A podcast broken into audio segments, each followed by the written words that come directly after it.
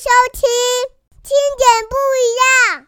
Hello，大家好，我是听点，给年轻商人的忠告下集。接续的上一集已经分享了三十五个关于李嘉诚先生给年轻商人的忠告。虽然说是经商之道，其实呢也是做人处事的成功之道。今天呢，听点将继续来分享李嘉诚先生的一些智慧，让我们可以一起来探究他成功的秘诀。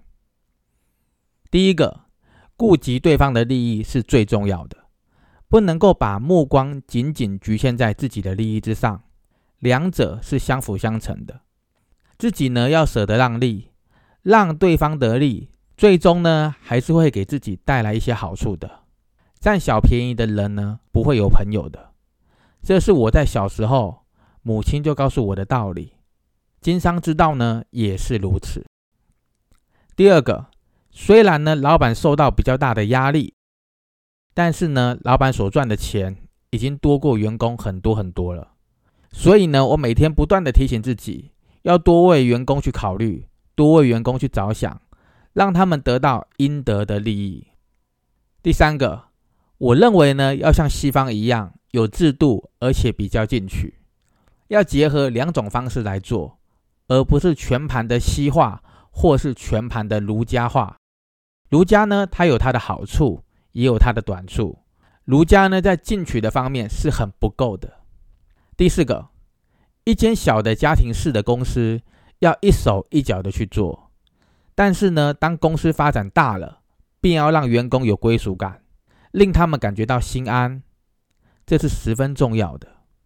管理之道，简单来说就是知人善任，但是呢，原则上一定要令他们有归属感。让他们喜欢你。第五个，只有博大的胸襟，自己才不会那么的骄傲，不会认为自己样样出众，承认其他人的长处，得到其他人的帮助。这便是古代人所说的“有容乃大”的道理。第六点，凡事留点余地，因为人是人，人并不是神，不免有时候会出错。可以原谅人的地方呢，就原谅人吧。第七点，一个人一旦失信于人一次，下次别人就不愿意再跟他交往或是发生贸易的往来了。别人呢，宁愿去找信用可靠的人，也不愿意再来找他，因为他不守信用，可能会出现更多的麻烦。第八个，想要取得别人的信任，你就必须要做出承诺。一旦经过承诺之后，便要负责到底，即使中途有困难，也要坚守承诺。第九个，我生平最高兴的就是我答应帮助别人要去做的事情，自己不仅仅是完成了，而且比他们要求的做的还要更多，做的还要更好。当信守承诺并且完成的那个时候，那种兴奋的感觉是难以形容的。第十个，世间情。才是学问。世界上每一个人都是很精明的，所以要令大家幸福和喜欢，其实并不容易。第十一个，注重自己的名声，努力工作，与人为善，遵守诺言，这样子对发展事业来说是非常有帮助的。第十二个，讲信用，够朋友。这么多年来。差不多可以说是到今天为止，任何一个国家的人跟我当过伙伴的人，合作之后都会成为好朋友，从来没有一件事情闹得不开心。这一点是我引以为荣的事情。第十三点，我个人对生活是一无所求，吃的住的都十分的简单。上天给我恩赐，我并没有要求更多的财产或是奢求的生活。如果此生能够多做一点对人类、对民族、对国家长治久安，而且是有帮助的事情，我会是乐此不疲的。第十四点，保持低调，才能避免树大招风，才能够避免成为别人进攻的靶子。如果你不过分去显示自己，就不会招惹到别人的敌意，别人也就无法去捕捉你的虚实。第十五点。做人最要紧的是让人由衷的喜欢你、敬佩你的本人，而不是你的财力，也不是你外表上让人听你的。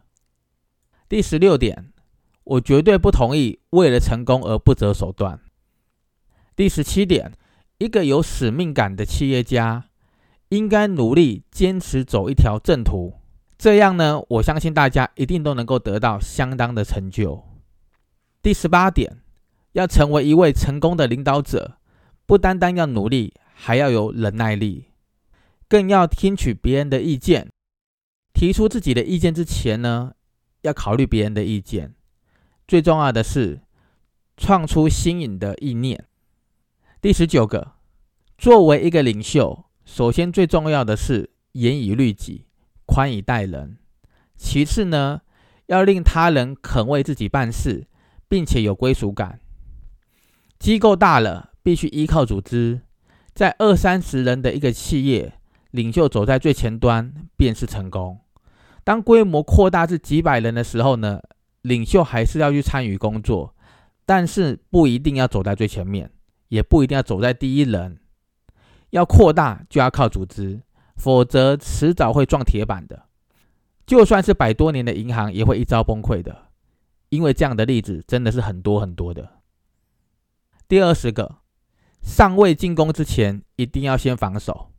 每一个策略在实施之前呢，都必须做到这一点。当我们着手进攻的时候，我们要确信有超过百分之一百的能力。换句话说，即使本来有一百趴的能力可以去足以成事，但是呢，我要储存足够于两百的能力再去进攻，而不是随便去赌一赌。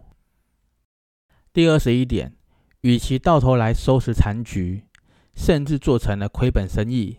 倒不如一开始就该理智的做好克制。第二十二点，如果你的眼睛只有紧紧的盯在自己的小口袋，是个小商人；眼光放在世界的一个大市场的，是一个大商人。同样的，是个商人，眼光不同，境界不同，最后的结果也会不同。第二十三点，我们身处在瞬息万变的社会当中，应该求创新，加强能力。居安思危，无论你发展的有多好，时时刻刻都要做好应变的准备。第二十四点，在今天这个竞争激烈的世界当中，你付出多一点，便可以赢得多一点。好像跟那个奥运会是一样的，一个奥运会的短跑比赛，跑第一的那个人，虽然他比跑第二、比跑第三的人只是多这么一点点而已。但是呢，只要他跑得比别人快这么一点点，他就是奥运冠军。第二十五点，当你做出决定之后，便要一心一意的朝着目标走。一定要切记，名誉就是你最大的资产，所以从今天开始便要建立起来。